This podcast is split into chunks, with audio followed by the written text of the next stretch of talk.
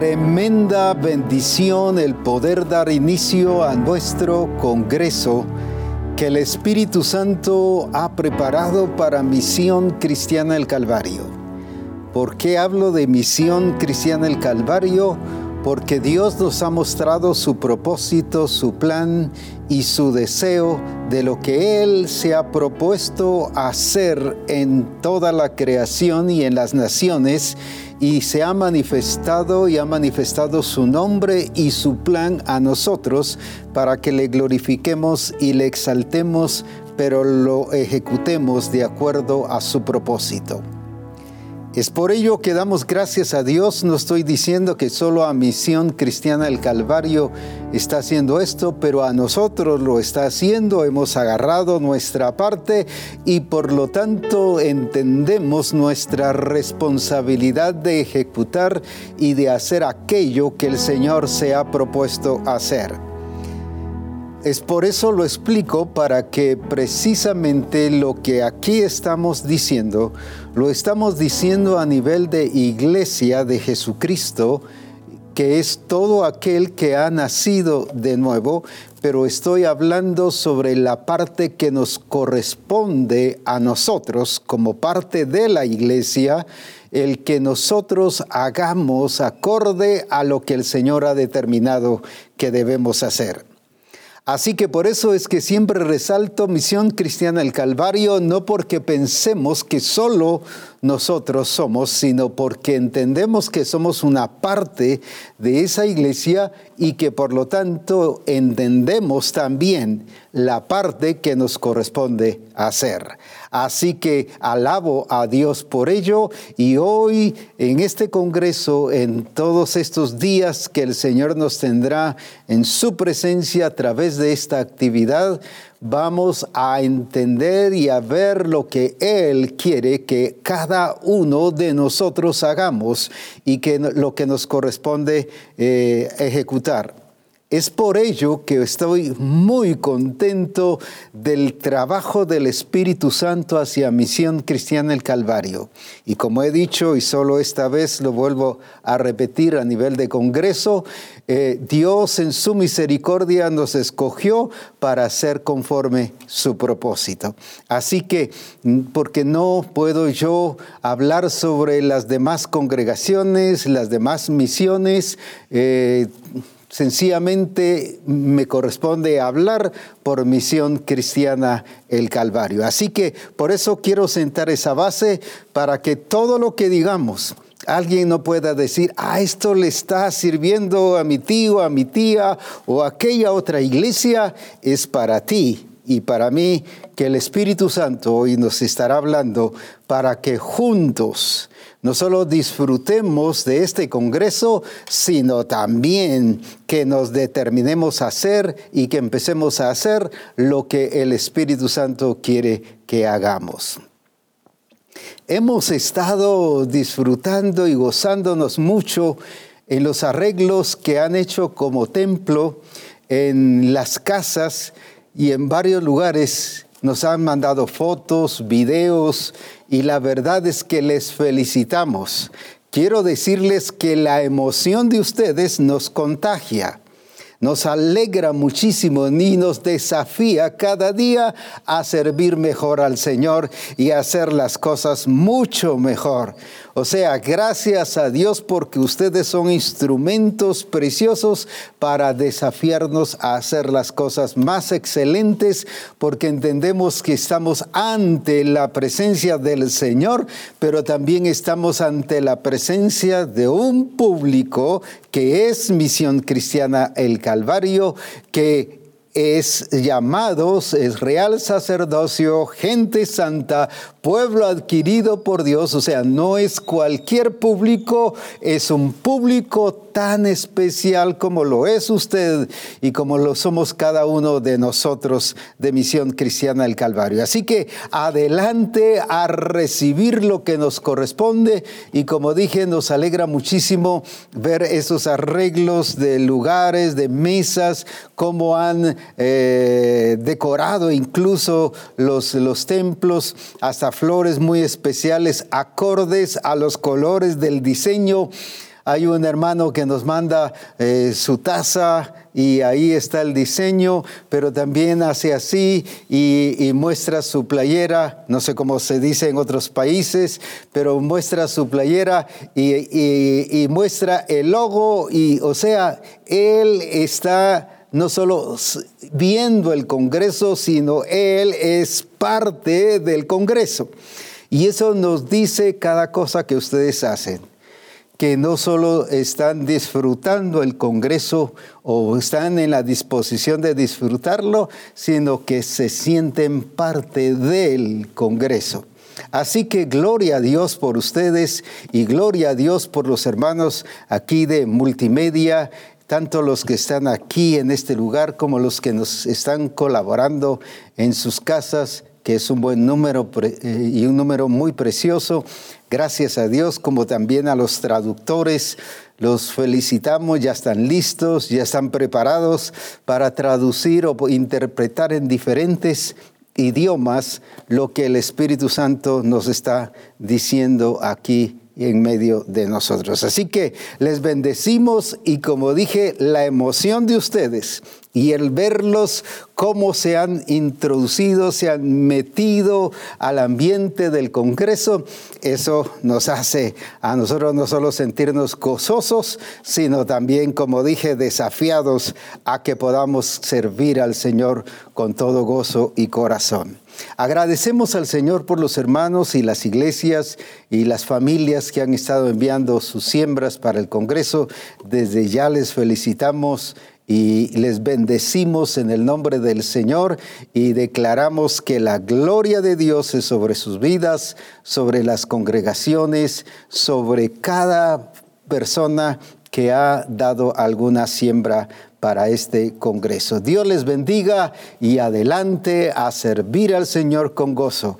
Y sé que no solo va a disfrutar, sino será edificado y está siendo edificado.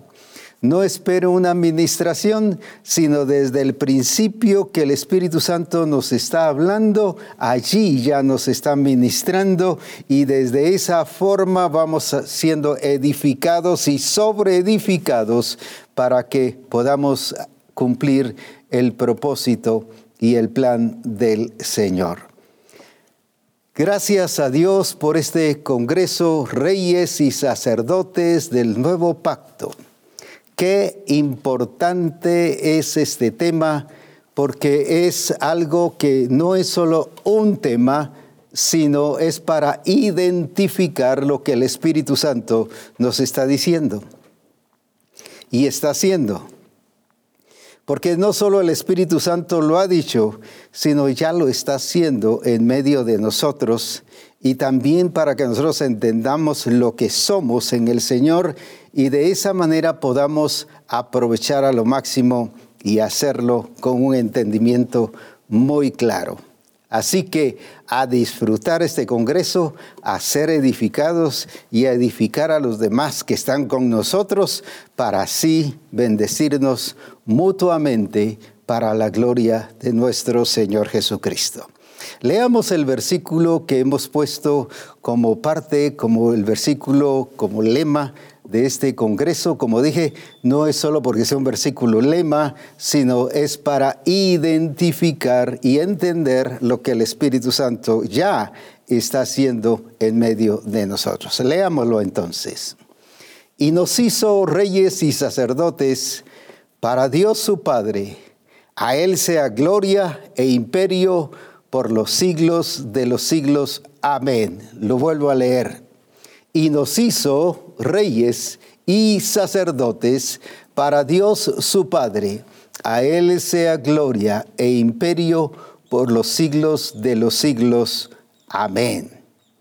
Ahora, cuando vemos esto, es algo que dice la Escritura que ya nos hizo, no que pasó en el sentido de que ya no está vigente, ni que viene a nivel futuro, sino que nos hizo, es algo que está presente, constante, es algo que ya fue hecho en nuestra vida.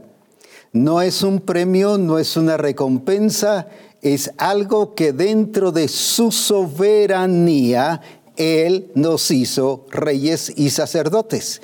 Él lo determinó por causa del nuevo nacimiento, por causa de que somos hijos de Dios, allí también, desde allí, Él nos hizo reyes y sacerdotes.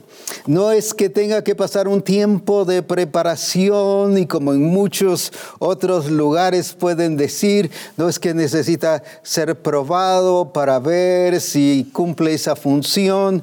No, esto no es una función a nivel de congregación no es un privilegio que se nos ha sido dado, sino es una expresión de la naturaleza de Cristo, el ser rey y el ser sacerdote.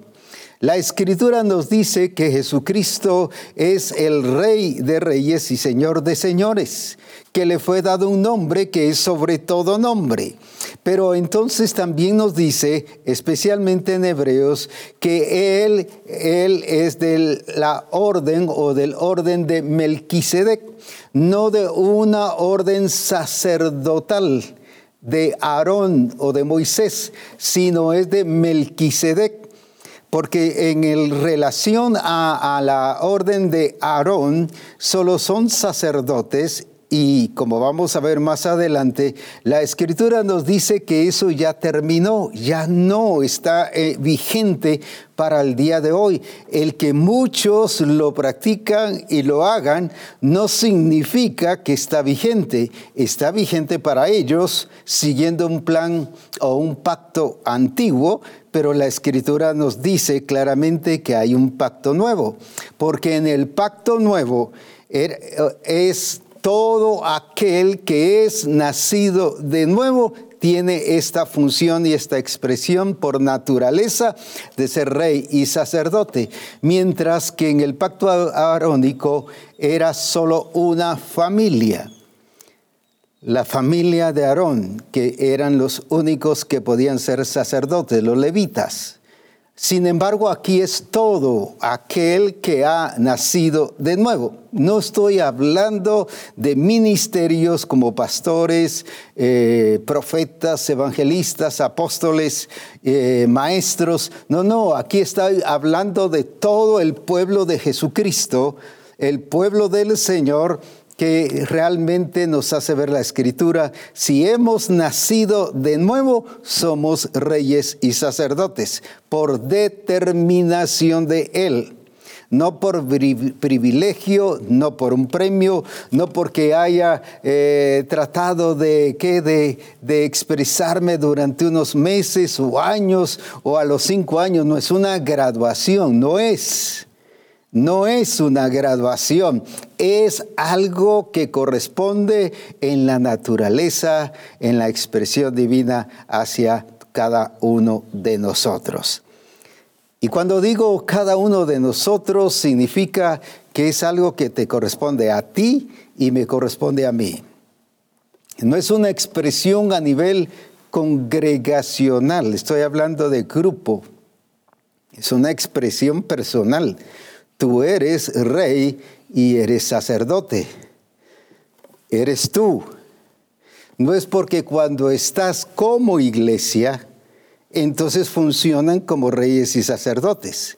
Claro, tienen que funcionar cada uno personalmente, pero me refiero que yo soy rey y sacerdote en cualquier parte donde esté. No necesito estar en la congregación o tener un privilegio o un cargo dentro de la congregación, sino soy rey y sacerdote porque Él lo determinó que así fuera y a ti también lo determinó y te eligió para hacerlo. Porque dice, y nos hizo no te preguntó a ti, ni me preguntó a mí, ni a nadie si queríamos ser reyes y sacerdotes desde el momento en que nos dio Cristo su simiente, su vida, su naturaleza, su esencia.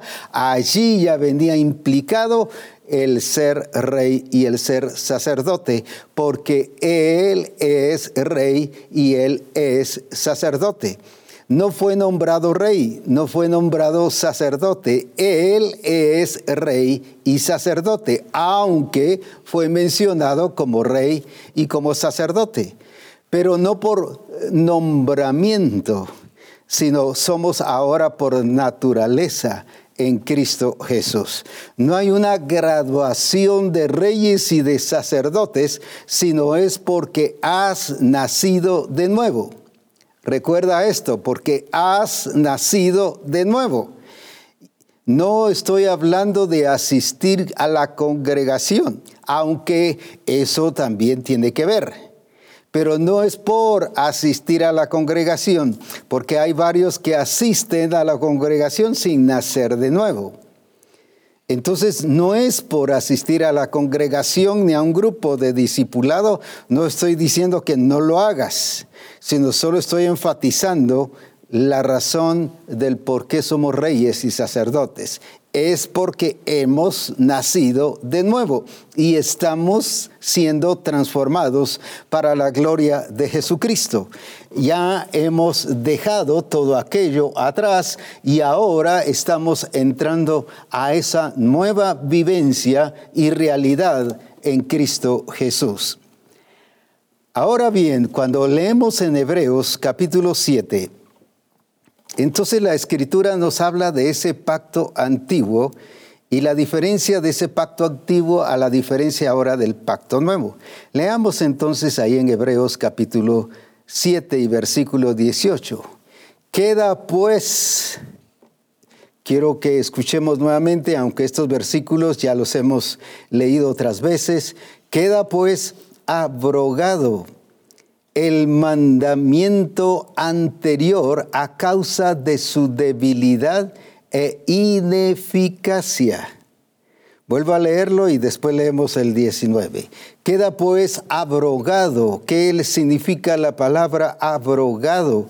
Terminado, concluido. Ya no es funcional, ya no es, ya, ya no tiene vigencia el mandamiento anterior, pero a causa de qué? De su debilidad e ineficacia. Es ineficaz. Así que los que están eh, acostumbrados o, o, los que persisten en seguir con el pacto anterior, dice que ya es ineficiente, ineficaz.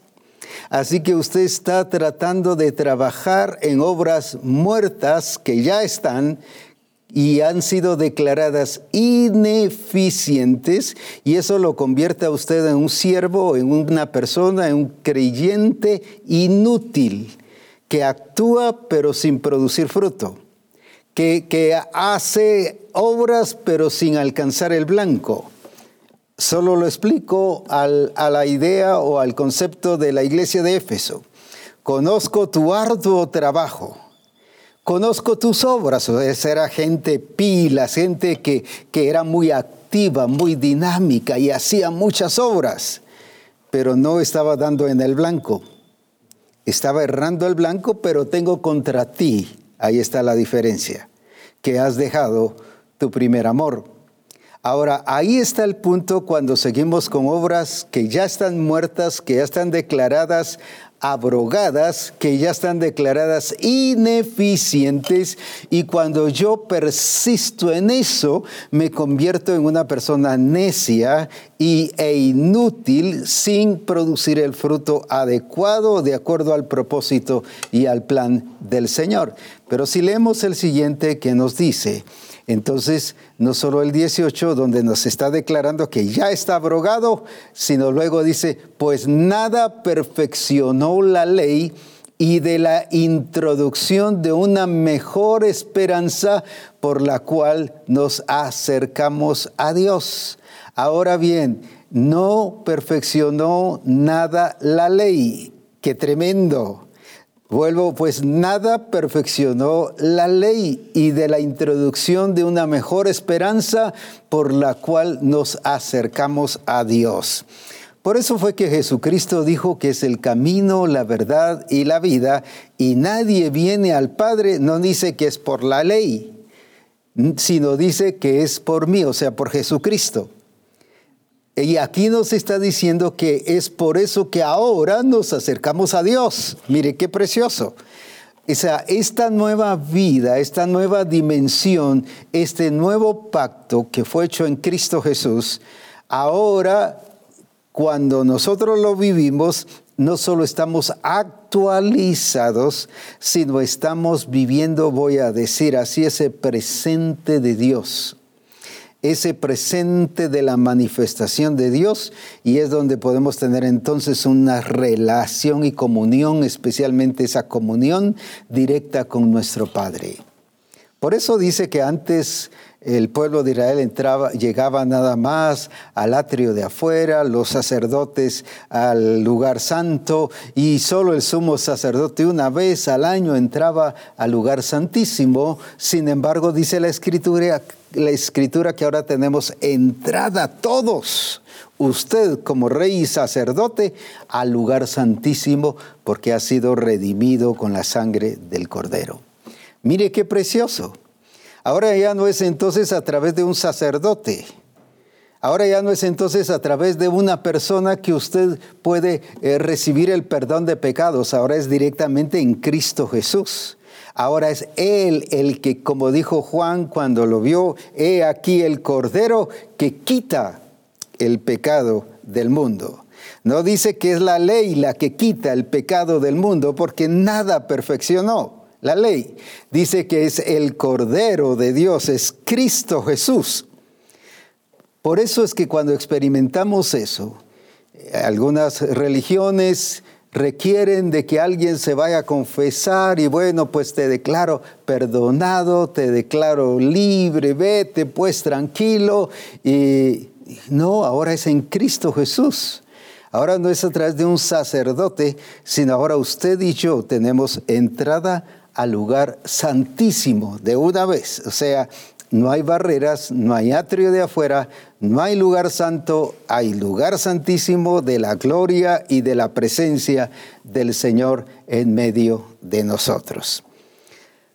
¿Dónde, ¿Dónde, fue aplicado esto? La escritura nos habla en 1 Corintios capítulo 11, cuando Cristo está celebrando lo que se conoce como la última cena la última cena que él celebró, él realizó con sus discípulos antes de ir a la cruz. Antes de ir a la cruz. Y mire qué nos dice ahí en esos versículos, en esa última cena, en ese, eh, en ese versículo. Asimismo tomó también la copa, después de haber cenado, diciendo, esta copa, escuche bien, esta copa, voy a leer otra vez, esta copa es, no dice qué fue, ni qué será, es el nuevo pacto en mi sangre. Haced esto todas las veces que la bebiereis en memoria de mí. Vuelvo a resaltar esta parte. Tomó también la copa después de haber cenado, diciendo, esta copa es el nuevo pacto en mi sangre. Haced esto todas las veces que la bebiereis en memoria de mí. Entonces, ¿qué es lo que nos está mostrando aquí? La introducción del nuevo pacto. Nos está hablando ya el inicio de un nuevo pacto. Esta copa es, ¿qué cosa? El nuevo pacto Quiere decir que cuando está hablando del anterior, lo cual ya leímos en Hebreos, y que dice que fue abrogado, ahora por eso hay un nuevo pacto. No podía haber un nuevo pacto mientras estuviese uno anterior. Eso nos dice la ley y no solo la escritura nos lo dice en Hebreos, sino también la ley normal. No puede existir un pacto nuevo, un testamento nuevo, si todavía hay vigente un testamento anterior. Hay que declararlo abrogado para que el nuevo tenga vigencia. Por eso es que fue declarado. Así que todo lo que tiene que ver con el pacto anterior ya fue abrogado, por ineficiente, o sea, no podía perfeccionarnos, no podía, no podía transformarnos, no podía hacer gran cosa, sino era limitado. Pero por eso Cristo vino y nos redimió con su sangre, no solo para perdonar nuestros pecados, sino para que a través de su muerte nosotros también estuviéramos identificados en su muerte, pero lo mismo en su sepultura. Por eso dice que fuimos muertos y sepultados juntamente con Cristo, pero gloria a Dios dice que también fuimos resucitados y plantados juntamente con Él. Así que gloria sea el nombre del Señor, por eso ese nuevo pacto y dice que la cena del Señor es la declaración del nuevo pacto que Jesucristo ya estaba realizando. Este es el nuevo pacto. Él mismo lo declaró voy a decir así, él mismo declaró que las cosas ya habían cambiado. Y por eso cuando estamos hablando de reyes y sacerdotes, no estamos hablando bajo la mentalidad del sacerdocio arónico, eso ya pasó, eso ya no es funcional, eso ya fue abrogado. Así que cuando usted o yo estuviésemos ministrando al estilo arónico, estamos participando de algo que Él ya anuló, de algo ineficiente y por lo tanto es sin fruto y estamos, como dijo Pablo, eh, peleando como quien pelea al aire. En otras palabras, sin sentido, sin propósito, desgastándonos, eh, sintiéndonos que no estamos alcanzando el objetivo, frustrados, y es allí entonces donde estamos distraídos haciendo algo que no corresponde. Quiero decirles que no es ninguna religión la que nos está metiendo a eso, sino el mismo sistema del mundo. Y lo voy a aclarar así firmemente. El mismo sistema del mundo que quiere tener entretenida a la iglesia en algo que ya fue abrogado y en algo que dice que fue declarado ineficiente y que nada pudo hacer para perfeccionarnos. Cuando sigo y persisto en esas actividades y en esa administración y hablo al estilo de ese pacto o sirvo al estilo de ese pacto anterior, cuando soy, lo hago yo solo todo, cuando yo soy el único, cuando ya soy el punto de atracción, cuando todo lo quiero hacer yo, He visto a pastores que, que, tocan el teclado, dirigen, recogen la ofrenda, testifican, predican, ministran. Todo ello, déjeme decirles, es ministrar bajo el antiguo pacto, solo ellos. Cuando la escritura habla de que ahora todos somos reyes y sacerdotes, por lo tanto, todos tenemos una parte en el cuerpo de Cristo que somos funcionales y adecuados para servir al Señor. Mire qué diferencia. Entonces usted dirá, no, pero es que yo no hablo de la ley, yo no hablo nada, pero actúa basado en esa ley anterior. Pero lo mismo en su casa, en su familia, pero lo mismo en su trabajo, sigue de acuerdo al sistema. Ahora entonces, ¿quién es el que tiene distraída a la iglesia? Con el sistema anterior, con el pacto anterior. Déjeme decirle, es la serpiente antigua a través, usando al sistema mundial. Usted dirá, pero aquí no tiene que ver nada las Naciones Unidas ni la ONU, si esto es algo religioso. Pues precisamente ha infiltrado gente religiosa para que eh, meta meta, involucre a la iglesia en esta distracción y que de esa manera la iglesia esté encerrada, cautiva, esté introducida en una cueva, como decimos comúnmente, y, si algo quiere el sistema es que la iglesia no cumpla su función de ser luz. Y la escritura nos menciona de tanto en los evangelios que, que, una luz no se puede o no se debe poner debajo del almud, porque de nada sirve, aunque sigue siendo luz. Y la iglesia, sí, somos la iglesia de Cristo, somos la luz del mundo, pero debajo de el almud, del almud. Como dije hace poco, somos luces del templo, pero no somos luces del mundo. Y ahí es donde el, sistema quiere mantener a la iglesia encerrada, distraída, contenta con que estamos con nuestros cultitos. Es que es distraída con nuestras reuniones, nos amamos todos y viera qué bonito cuando nos encontramos. Gloria a Dios que se haga, pero el problema es que nos hemos quedado encerrados cuando nuestra tarea es ser luz del mundo.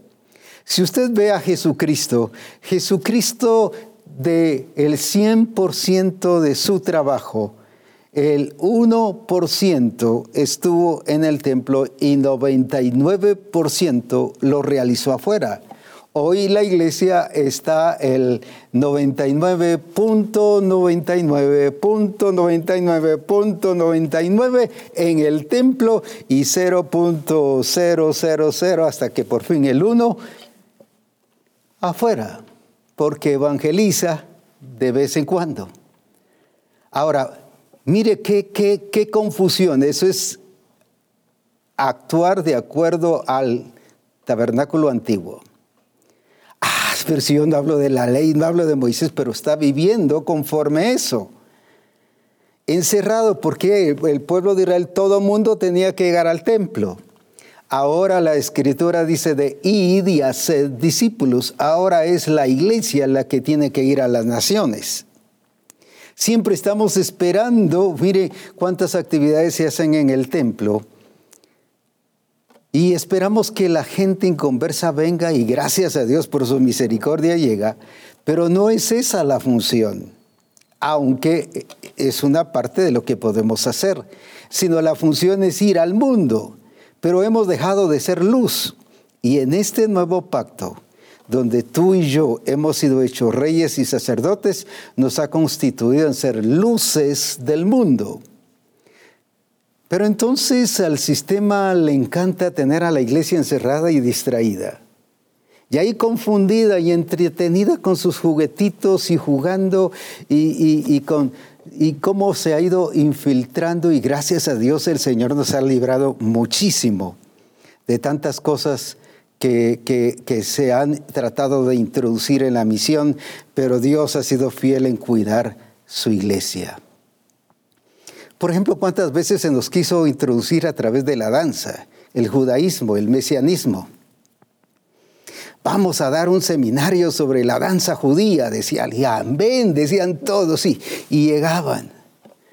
Imagínense cómo se estaba metiendo dentro de la misión, con astucia, aparentemente con algo bueno, pero algo que ya fue abrogado, algo que ya no es funcional, por eso, y así podría describirles ahora 20, 30 versículos que están en la escritura que hablan sobre eso, y, pero como no es ese el punto ahorita, sino es hablar del nuevo pacto, de la gloria del nuevo pacto, pero sí quiero sentar como base eso, la ineficiencia ya o ineficacia ya del pacto anterior, o sea, ¿para qué estamos trabajando, voy a decir así, con un muerto? Algo que él ya declaró muerto, que ya declaró ineficiente, que ya declaró abogado o abrogado, perdón, y, entonces, ¿por qué seguimos insistiendo en hacer? Pero es porque el enemigo nos tiene entretenidos ahí y si hacemos esto creemos que estamos haciendo su voluntad. No, lo que estamos es contrarios al plan y al propósito del Señor y no hemos entendido que Él ya declaró desde la palabra del Señor en la última cena que él tuvo con los discípulos, este es el nuevo pacto. Alabado sea su nombre, el cual misión cristiana el Calvario lo cree, lo entiende, lo vive y por eso cada vez que celebramos la cena del Señor estamos declarando, no pensando en el dolor, en el sufrimiento de Cristo y cómo lo azotaron y lo golpearon. Algunos piensan que cuando dicen memoria de mí es pensar en ese dolor, un Cristo víctima. No, no es eso. Es en ese nuevo pacto glorioso y que estemos reafirmando y resaltando que la gloria de Jesucristo es en medio de nosotros bajo ese nuevo pacto por la obra de Jesucristo en su gracia y en su misericordia. es reafirmar que estamos viviendo el nuevo pacto. Por eso es lo glorioso y el Señor lo que quiere es que entendamos, pero que lo practiquemos y lo vivamos bajo esa realidad. Eso es estar actualizado. Eso es lo que la escritura nos dice, que es la actualización verdadera y no ser siervos inútiles Recuerde que dice que hay vasos útiles, vasos de honra y vasos de deshonra. O sea, hay vasos que son para honra, pero hay vasos que son para deshonra. Y cuando usted y yo persistimos en seguir trabajando con algo que ya está muerto y que lo declaró ineficaz y abrogado, estamos siendo vasos de deshonra, aunque seguimos siendo vasos. Es que yo soy instrumento de Dios, sí, pero lo importante es si es útil o si no es útil. Si no es útil, es inútil, no hay otra cosa. Entonces, ¿qué instrumento es usted y qué instrumento soy yo? Al precisamente vivir como reyes y sacerdotes, estamos declarando la vigencia del nuevo pacto porque antes solo era una familia la que podía ser sacerdotes y solo una persona la que podía ser el sumo sacerdote.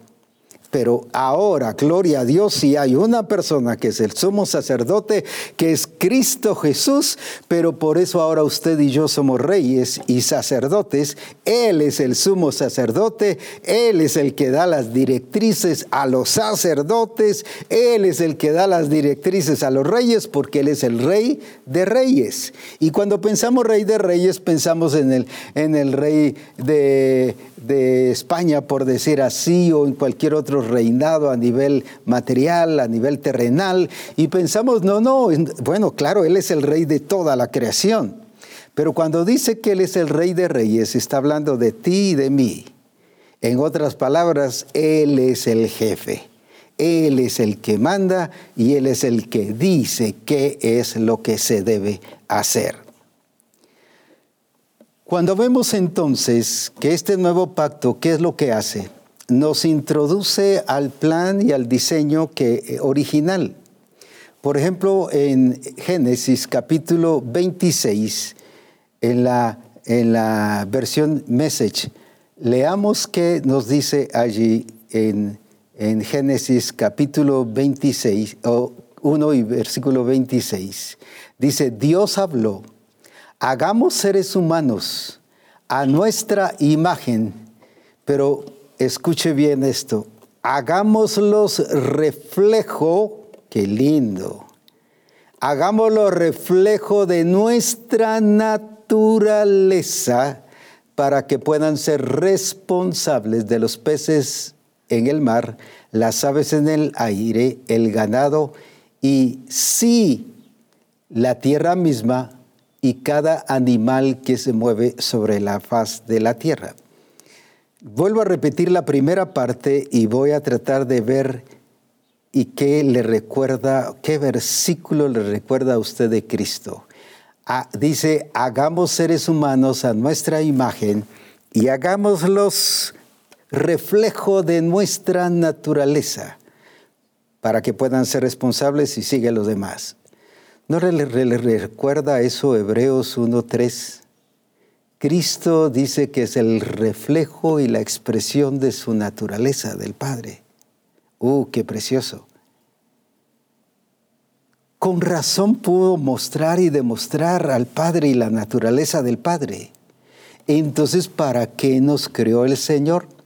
Para que nosotros podamos ser reflejo, para que mostremos la naturaleza, el carácter del Padre, así como Cristo lo hizo aquí en la tierra.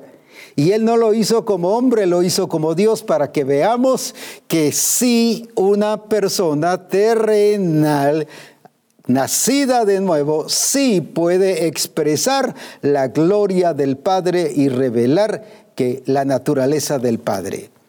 Pero veamos en la TLA ese mismo versículo que nos dice. Y, o sea, nos está hablando de esa relación y de esa eh, identificación con, el, con Cristo para expresar lo que Él es. Leamos entonces en la TLA.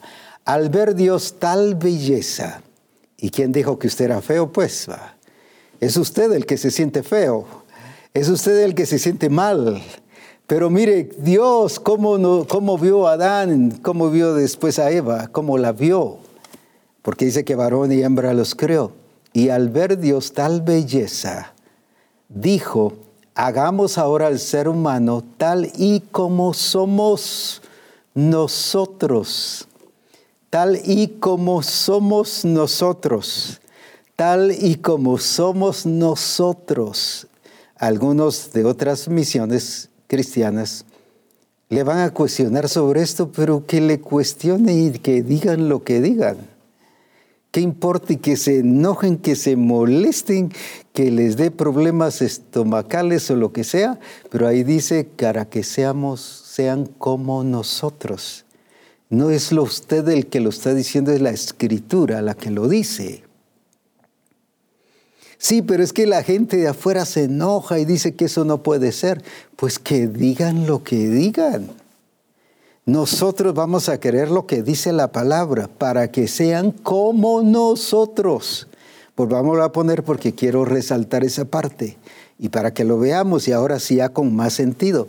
Y al ver Dios tal belleza, dijo, hagamos, se está refiriendo también a la naturaleza y a la creación, todo bello, hagamos ahora al ser humano tal y como somos nosotros, que domine ¿Cómo eran ellos? Que dominaban. Ahí tiene que ver con reinado, con gobierno. Por eso es que Él nos hizo reyes para dominar, pero no dominar en manipular, sino dominar en influenciar. Ah, mire qué belleza. Desde el principio Él sentó la base de lo que seríamos y por eso es que ahora con plena legalidad él cuando hizo el nuevo pacto, ahí fuimos declarados reyes y sacerdotes. ¿Reyes para qué? Para influenciar, para gobernar. Y no estoy hablando de un gobierno puramente terrenal o político. No estoy hablando de eso, estoy hablando de cómo dominar las circunstancias, los peces. Mire, todos los animales le hacían caso. Si cuando les puso nombre, tuvo que llamar a cada uno, a cada uno por pareja y les puso nombre. Y todos le hacían caso. ¿Por qué? Porque el ser humano fue llamado para gobernar. Y aquí no está hablando de política, aquí está hablando de ese dominio de la creación. Por eso es que la creación está gimiendo a una esperando la manifestación de los hijos de Dios. Pero ¿qué hijos de Dios? Los que son reyes y sacerdotes. Ahora, no estoy hablando de los que se sienten hijos de Dios, sino de los que son hijos de Dios, porque si son hijos de Dios son reyes y sacerdotes. Ahora está esperando la manifestación, ¿por qué? Porque a ellos se les dio el gobernar la creación. Pero hoy, ¿qué hemos hecho como iglesia? ¿Qué estamos haciendo?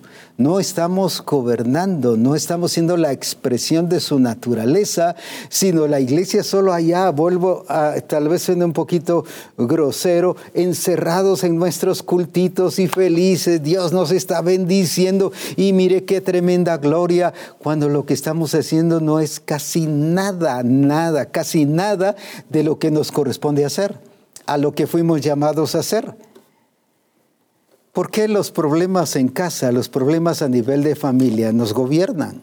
Ahí estamos que perdimos el que eh, el control y estamos todos descontrolados, pastor, ministros, mire por tal problema, mire por esto y el otro. Nos están dominando. Eso le pasó a la iglesia de Galacia. ¿Quién os fascinó para no obedecer la verdad? y que empezaron a caer cautivos otra vez, dice en el capítulo 5 y versículo 1, cautivos donde ya habían sido libres, dice que volvieron a caer en la esclavitud. ¿Cómo ve el Señor el trabajar hay asuntos al estilo mesiánico, esclavitud. ¿Qué dice ahí? Esa iglesia volvió a caer en la esclavitud porque volvió a caer en los ritos, volvió a caer en las costumbres judaicas, volvió a caer en el sistema antiguo y por eso le llamó esclavitud. Quiere decir que cuando usted practica, vive, no solo en el templo, sino en la familia, en el trabajo y en todo su estilo de vida, bajo ese estilo antiguo, bajo ese pacto, eh, pacto antiguo, déjeme decirle, usted es esclavo de eso. Y por eso dice no solo libertados del pecado, pero más adelante dice, eh, eh, o más antes, en el versículo 18 del capítulo 6 de Romanos, dice que fuimos libertados de la esclavitud del pecado. Pero luego dice, libertados del pecado, o sea, de la esclavitud del pecado, fuimos hechos siervos de Dios para santificación y nos sigue diciendo todo lo demás. Entonces, hay una gran cantidad de siervos de Dios que son esclavos, discipuladores que son esclavos, esposos y esposas que son esclavas, iglesia que son esclavas con todas esas prácticas del pacto anterior, del pacto antiguo, usted se está convirtiendo en un esclavo cuando ha sido llamado a ser libre. La iglesia de Galacia fue llamada a ser libre, pero se convirtió en esclava. Habiendo comenzado en el Espíritu, o sea, comenzaron bien, comenzaron según el orden y la guía del Espíritu, pero prefirieron los ritos, prefirieron las costumbres, prefirieron las tradiciones, por la influencia que había en aquel entonces del judaísmo y de la filosofía griega. Los dominaban, el sistema los dominó y los distrajo. Eso está pasando con la iglesia hoy en día y con muchos ministros hoy en día. Y no estamos funcionando bajo la realidad del nuevo pacto. Entonces el Señor cuando nos está hablando de reyes y sacerdotes del nuevo pacto, no nos está hablando bajo una mentalidad del el pacto anterior, sino bajo esta forma de esa expresión del Cristo resucitado bajo el nuevo pacto que fue hecho con su sangre, que nos introduce, que nos hace corregir y que nos hace ser restaurada lo que Él diseñó, lo que el Señor diseñó desde el principio. Hagamos al hombre como somos nosotros, que domine. Ah, ahí está el punto, que gobierne. Y como dije, no estoy hablando de política, estoy hablando precisamente de cumplir nuestra función que toda circunstancia, así como cuando pasó que, eh, a través de, Pedro, el apóstol, viene y le dice, no, no vayas a cumplir el plan, hombre, no vayas a la cruz, lo estoy parafraseando, si aquí te amamos, aquí te queremos, hombre, ¿para qué vas a ir allá? Quítate delante de mí, Satanás, porque me eres tropiezo. No, se, no empezó ni a temblar, ni se enojó, ni se puso furioso, ni Cristo, ni, ni, se puso a declarar que eres un, un, un, espíritu inmundo, ni se puso a cantar remolineando, y ni a zapatear, y, y que lo apachaba, y que cuántas cosas. No, no se puso a hacer, disculpen la palabra que voy a decir, micadas ¿Y cuántas veces hacemos así? Porque esa es la costumbre del pacto anterior. Sencillamente le dijo, quítate delante de mí, Satanás, me eres tropiezo. No quedó histérico, no se fue a tomar ninguna pastilla en relación al sistema nervioso, ni en relación al sistema digestivo y me siento mal porque tuve un ataque del diablo como le pasa muchas veces a usted. Ah, no, él controló la situación. Él manejó sobria, porque él como rey estaba dominando las circunstancias. Uh, la gente se asombraba, ¿y por qué? ¿Qué autoridad tiene que los demonios le hacen caso? Uh, porque él fue llamado y él funcionaba, no solo se declaraba rey, ni solo él entendía que había sido llamado para ser, ser rey, sino funcionaba como rey. El problema tuyo, y muchas veces el que tenemos, es que se nos ha dicho que somos reyes y sacerdotes y leemos el versículo como un eslogan y sabemos que somos reyes y sacerdotes, pero no funcionamos como reyes. No estamos dominando, no estamos controlando la situación. El sistema nos tiene encerraditos y encuevados por allí, sí, en reunioncitas que son muy buenas, pero que ahí nos hemos quedado estancados distraídos y ahí el sistema del mundo y nosotros creemos que ahí estamos haciendo lo correcto. No, el, el, sistema del mundo nos tiene trabajados en eso. Distraídos como lo tenía a la iglesia de Éfeso, distraídos en obras, en trabajos, en, eh, conozco tus obras y tu arduo trabajo, gente de trabajo, pero distraída, desenfocada, del verdadero plan y propósito del Señor. ¿Cuántos de nosotros estamos así? Por eso es que hoy este Congreso es precisamente para ubicarnos y para hacernos entender que Él dice, hagamos al hombre como nosotros. Y en la parte que leímos anteriormente, para que haga como nosotros, para que actúe como nosotros, para que sea como nosotros. En otras palabras, lo voy a resumir en una sola, para que le representemos. Para que le representemos. Entonces, ¿qué es lo que hace un rey y un sacerdote aquí en la tierra? Estoy hablando ya de, de la iglesia y cada persona hijo de Dios, nacido de nuevo como rey y sacerdote. Somos representantes de Dios. No está hablando del pastor, ni del apóstol, ni del evangelista, ni del maestro.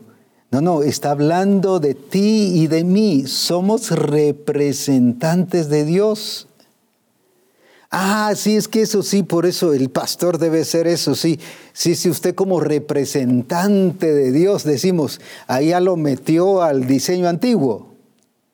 Y sí, dice el pastor, yo represento a Dios. Claro, él representa a Dios no como pastor, él representa a Dios como rey y sacerdote, pero también el que llega con él es rey y sacerdote. Ahora, entonces por eso es que tenemos que entender bien nuestra función y, no permitir que la gente nos introduzca al pacto anterior, ni nosotros llevar a la gente a vivir y a expresarse en el pacto anterior. Si él mismo declaró con la cena del Señor, este es el nuevo pacto en mi sangre. Alabado sea su nombre. Quiere decir que usted es rey y sacerdote, no al estilo Aarón, sino al estilo Melquisedec, porque dice que Cristo sirvió no en la orden de Aarón, sino en la orden de Melquisedec, porque Melquisedec era rey y era sacerdote. Por eso es que Cristo es rey y Cristo es sacerdote. Entonces los que hemos nacido de nuevo y Él nos ha puesto su simiente, somos reyes y somos sacerdotes. Ahora, ¿para qué dice que nos hizo?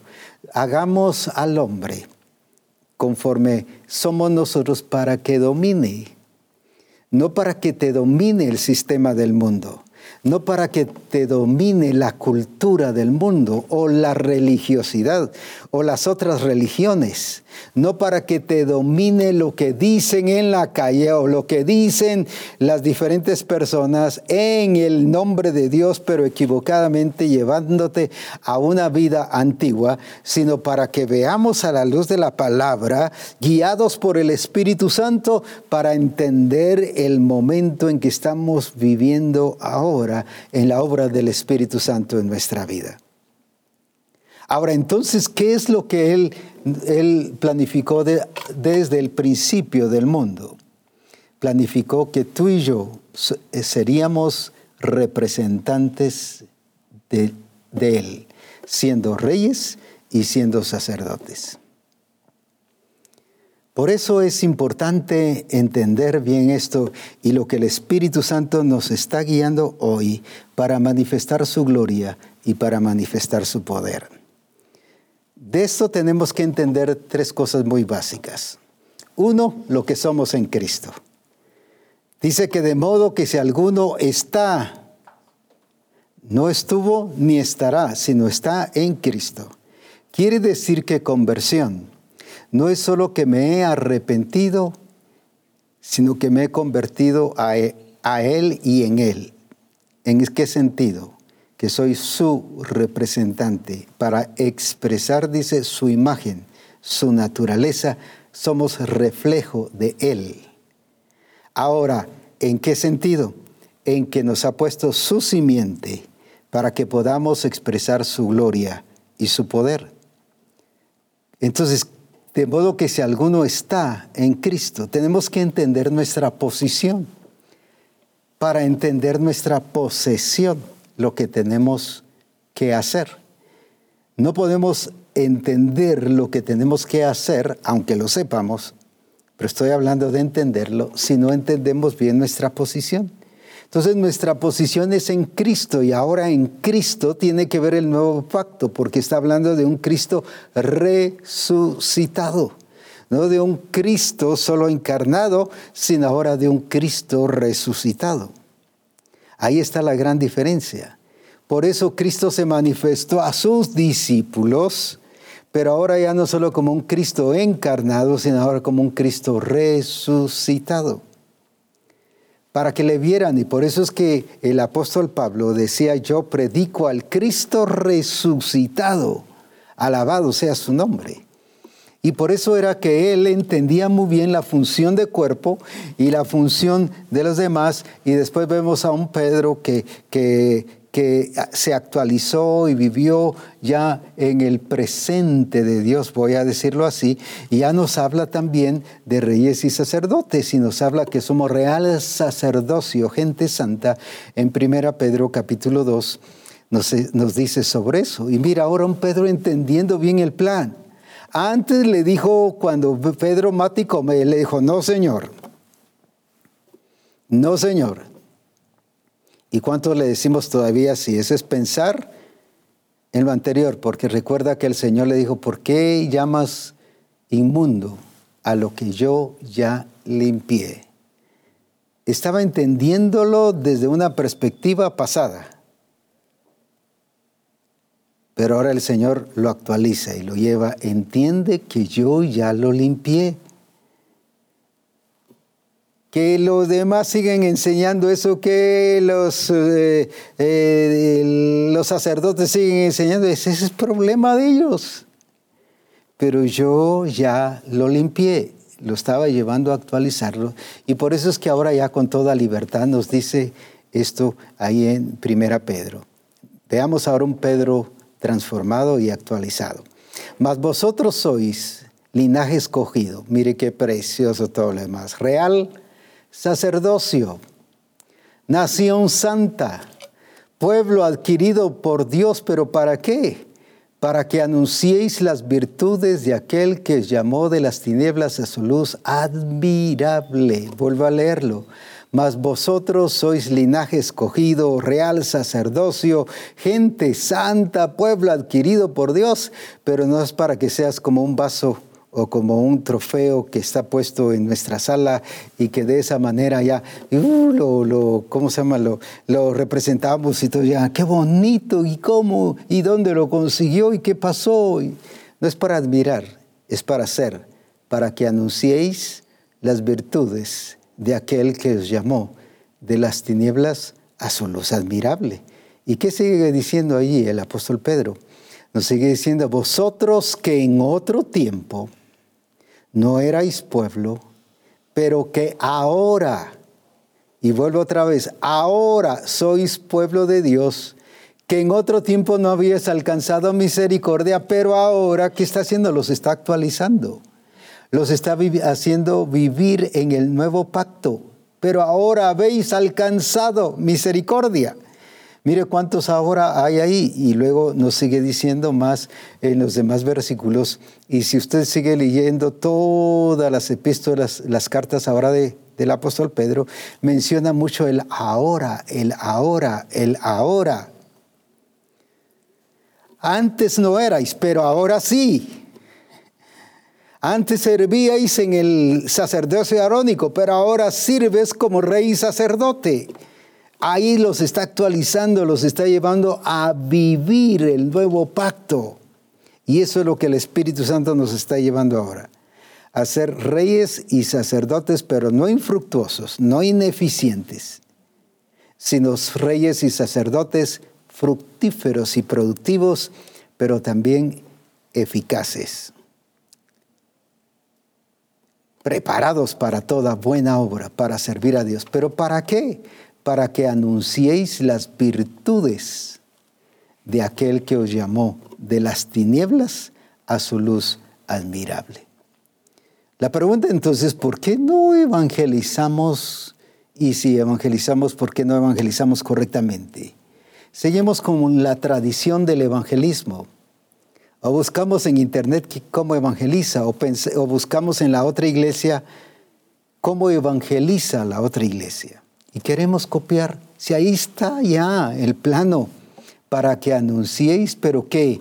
Las virtudes ¿Quiénes son los que van a anunciar las virtudes de aquel que nos llamó de las tinieblas a su luz admirable? ¿Quiénes? Al real sacerdocio, gente santa, pueblo adquirido por Dios, los que hemos sido elegidos y escogidos por Dios. Entonces la pregunta es, ¿por qué no evangeliza a ese nivel, a esa altura, con esa calidad de evangelismo? de un Cristo glorioso y poderoso manifestándose en nuestra vida. ¿Por qué seguimos evangelizando a nivel tradicional? Y utilizamos el sistema antiguo. Y a veces adaptamos lo que es del Señor bajo el sistema, el sistema del mundo. Lo camuflajeamos, nada más le ponemos un chapeado chapeado de lo que es del Señor, pero, pero se origina en el mundo. ¿Cuántos, por ejemplo, en la adoración? Encontramos gente tatuada, pero adorando a Dios. Gente con el pelo largo y al estilo, con sus jeans rotos y sus playeras todas rotas, y, porque así lo hacen los demás, pero adorando y cantando coritos y coros del Señor chapeado, pero el origen dónde comenzó, copiados del sistema del mundo. ¿Y cuántos pastores estamos copiando del sistema del mundo, pero lo chapeamos con evangelio? Y por eso creemos que estamos predicando el evangelio, cuando lo que estamos resaltando es el sistema del mundo. Por eso hoy el Señor nos llama a que revisemos bien nuestra cultura del reino de Dios, nuestra conducta, nuestro comportamiento del reino de Dios y que veamos si es legítimo y si es original. Y que no es porque hayamos copiado del sistema del mundo. Y solo puse ese ejemplo para que veamos que hay muchas cosas que se hacen en el templo que son puro sistema del mundo, porque así hacen los del mundo, ahora nosotros hacemos así. ¿va? Que porque en el mundo alguien en un programa o un concierto se bajó en motocicleta o en su moto y en el auditorio ahí en el altar, ahora también ya hay ministros que bajan en su moto ahí en el altar. ¿Qué es eso? ¿Quién nos está manejando? El sistema, el mundo. Y solo lo chapeamos con qué? Con evangelio y decimos, estamos predicando el evangelio y gloria a Dios este seminario o este, esta actividad fue tremenda, pero tremenda fomentando el sistema del mundo es esclavo del mundo. Y por eso le decía, cuando usted sigue ministrando con el tabernáculo anterior, es esclavo del mundo. Y hay cuánto ministro que está predicando la palabra de Dios, pero esclavo del mundo. Cuánto discipulador que está enseñando a su grupo de comunión familiar y, y tratando de guiarlo a la verdad cuando está viviendo conforme el sistema del mundo. ¿Y cuántas cosas pura copia? No, mire, el Señor nos llevó al original, al principio, para que sean como nosotros, para que dominen, en otras palabras, para que sean reyes, para que funcionen como tales. Entonces ahora Cristo vino a restaurar y por eso esa es la dicha que usted y yo tenemos ahora en este tiempo, que es el tiempo de la restauración de todas las cosas la restauración de todas las cosas, pero no es llenar ni, ponerle chapeado a, algo que, que se origina en otras cosas, sino es ser originales. Él nos lleva al origen y el origen es que usted y yo nos expresemos aquí en la tierra como reyes y como sacerdotes, de acuerdo a lo que Él diseñó desde el principio de la creación. Pero antes de hacer al hombre, él determinó para qué debiera ser el ser humano, el hombre y la mujer, para qué debiese ser. Pero hoy nos dominan los sistemas, las escuelas del mundo, que están influenciadas Ahora es las Naciones Unidas y la OEA y la Unión Europea y muchos otros grupos internacionales que están definiendo qué es género, están definiendo qué es la familia, están destruyendo todas esas cosas. Y la iglesia, gloria a Dios, cantando, aunque ya eh, en muchos casos ya no se canta, alabaré, alabaré, alabaré. Oh, ¿por qué? Porque estamos distraídos con el sistema del mundo, haciendo lo que el mundo nos ha determinado. Por eso digo que incluso no solo hemos caído en esclavitud al hacer cosas del tabernáculo pasado, sino también estamos cayendo y siendo guiados por el sistema del mundo. Y recuerde este versículo, recuerde esta parte. El que se convierte en amigo del mundo,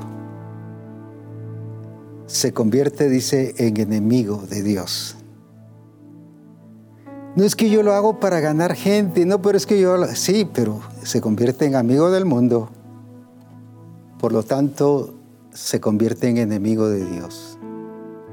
Por eso el Señor le dijo a la iglesia de Éfeso, tengo algo contra ti porque se habían convertido en enemigos o en amigos del mundo, haciendo, sirviendo y adorando conforme al mundo.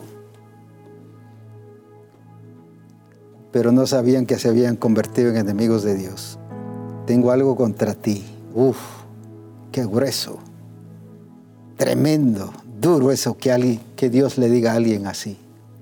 Tengo alguien contra ti. Y eso es lo que el Señor está libertando a la misión, a que vivamos acordes a lo actual. Porque solo viviendo actualizados nos hace competentes de un nuevo pacto y capaces de realizar y de vivir de acuerdo al propósito y de acuerdo al plan del Señor.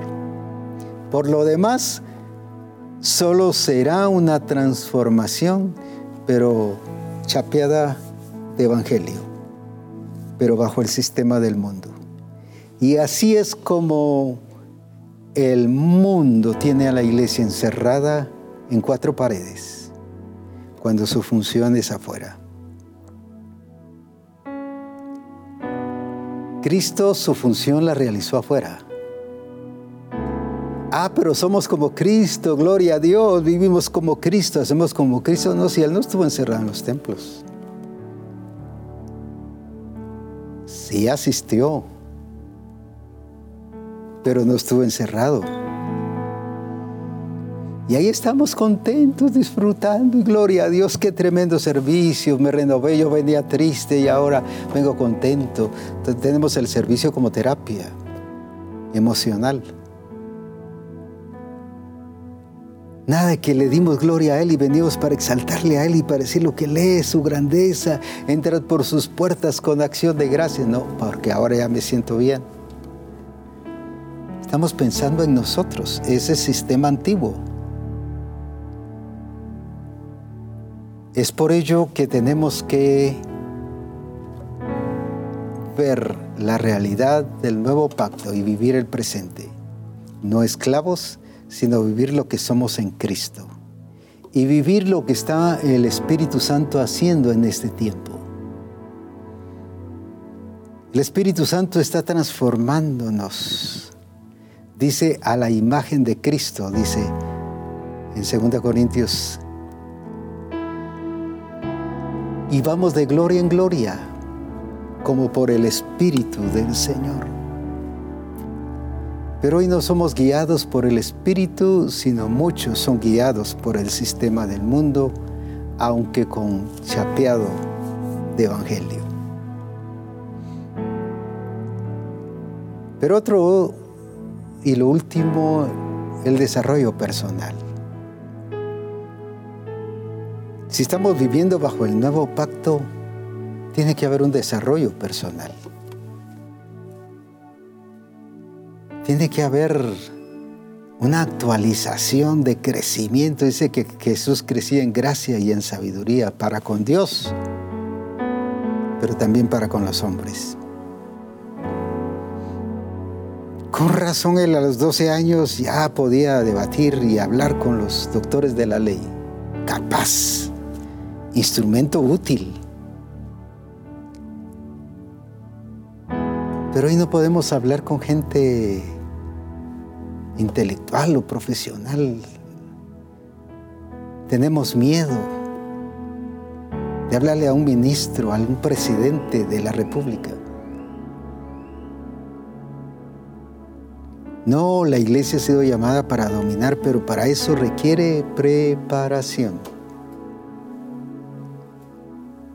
Pero un crecimiento y desarrollo personal para vivir en ese tiempo del ahora que ya dijo Pedro. Más ahora, más ahora. Y el Espíritu Santo te está diciendo más ahora, tienes que vivir en el ahora, pero para eso tienes que actualizarte actualizar en nuestro comportamiento, en nuestro trato con la familia, en nuestro trato, trato como ministro de la congregación, como discipulador, como el director de la alabanza, ser guiado por el Espíritu Santo. No como leíamos o decíamos en reforma, mentirosos cantando coritos o adúlteros cantando coritos, o problemas con confusiones internas en relación a su género cantando coritos.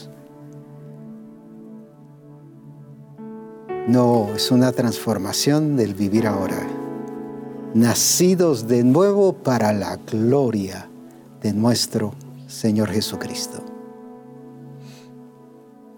Por eso dice reyes y sacerdotes, del nuevo pacto. Alabado sea su nombre. Reyes y sacerdotes del nuevo pacto. Y, y esos somos en Cristo Jesús. Vivamos ese presente ahora, glorioso, donde estamos en Cristo Jesús, pero vamos al ritmo del Espíritu Santo. Claro, cada punto de estos será ampliado en las diferentes conferencias para que lo comprendamos mejor. Pero el Señor lo que quiere es que vivamos el ahora. Y recuerda un Pedro que vivía un pasado, porque llamas inmundo a lo que yo ya limpié. En otras palabras, Pedrito, estás retrasado y te quedaste. Pero gloria a Dios que se recuperó y se metió a la hora. Y por eso es que ahora nos escribe o le escribe a la iglesia, ahora somos real sacerdocio, gente santa, pueblo adquirido de Dios, pero para, no para encerrarnos en el templo, sino para anunciar las virtudes de aquel que nos llamó de las tinieblas a su luz admirable. Glorifiquemos el nombre del Señor.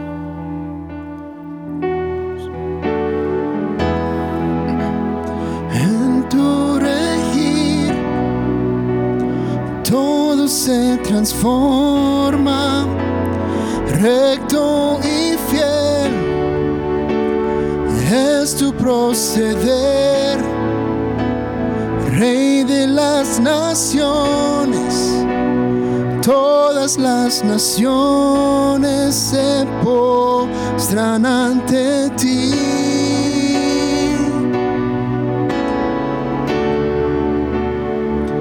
Tus son de salvación, lo demuestras con tus actos, Dios, y ese es el motivo de nuestra adoración. En tu regir. Todo se transforma recto y fiel es tu proceder, Rey de las naciones. Todas las naciones se postran ante ti.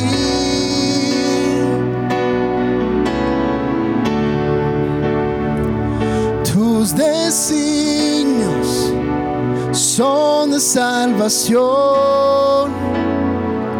Lo demuestras con tus actos, Dios. Y ese es el motivo de nuestra adoración. Bendito eres tú. Todo lo es correcto. Pues pura es tu forma de ser. Demuestras con tus actos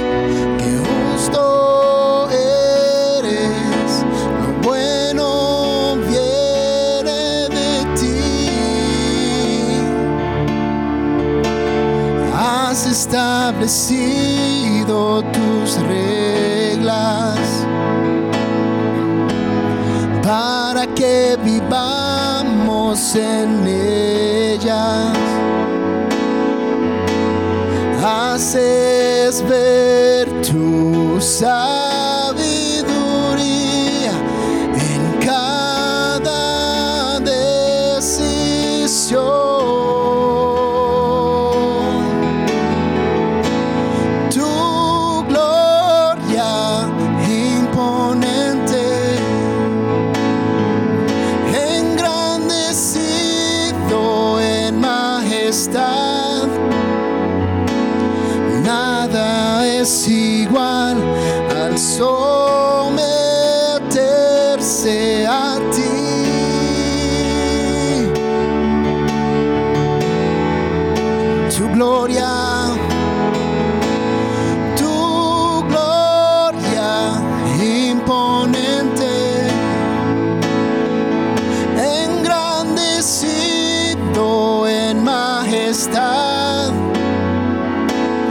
Nada es igual al someterse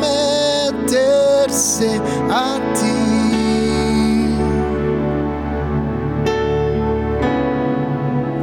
Nada es igual si nos sometemos a Él. Nada es comparable. Por eso es que funciona. Porque lo otro dice que ya no funciona. Pero tú eres rey sacerdote del nuevo pacto. Así que a vivir no en esclavitud, sino en la libertad con que Cristo nos hizo libres. Lo demás sería necedad y querer ser es- esclavo, porque no te meten para ser esclavo, sino tú decides si vives como libre o como esclavo. Ay, es que el sistema nos obligó. No, si el sistema presiona y te enseña y te incluso establece leyes, pero tú determinas el vivir conforme el propósito del Señor. Así que vivamos en la libertad con que Cristo nos hizo libres y disfrutemos y apliquemos el ser rey y el ser sacerdote. Agradecemos por Radio Manantial que está transmitiendo eh, este evento este congreso, como cualquier otra emisora que lo esté transmitiendo también. Y las eh, reproductoras o las que reproducen en YouTube, también les enviamos saludos donde quiera que estén y les felicitamos por estar viendo y escuchando este Congreso Reyes y Sacerdotes del Nuevo Pacto. A disfrutar este tiempo de relación, de comunión y varios han preparado su coffee break y así que disfrútelo que pronto entraremos en esta segunda conferencia que nos seguirá guiando el Espíritu Santo para hacer como corresponde. Dios te bendiga y exaltar el nombre de nuestro Señor Jesucristo.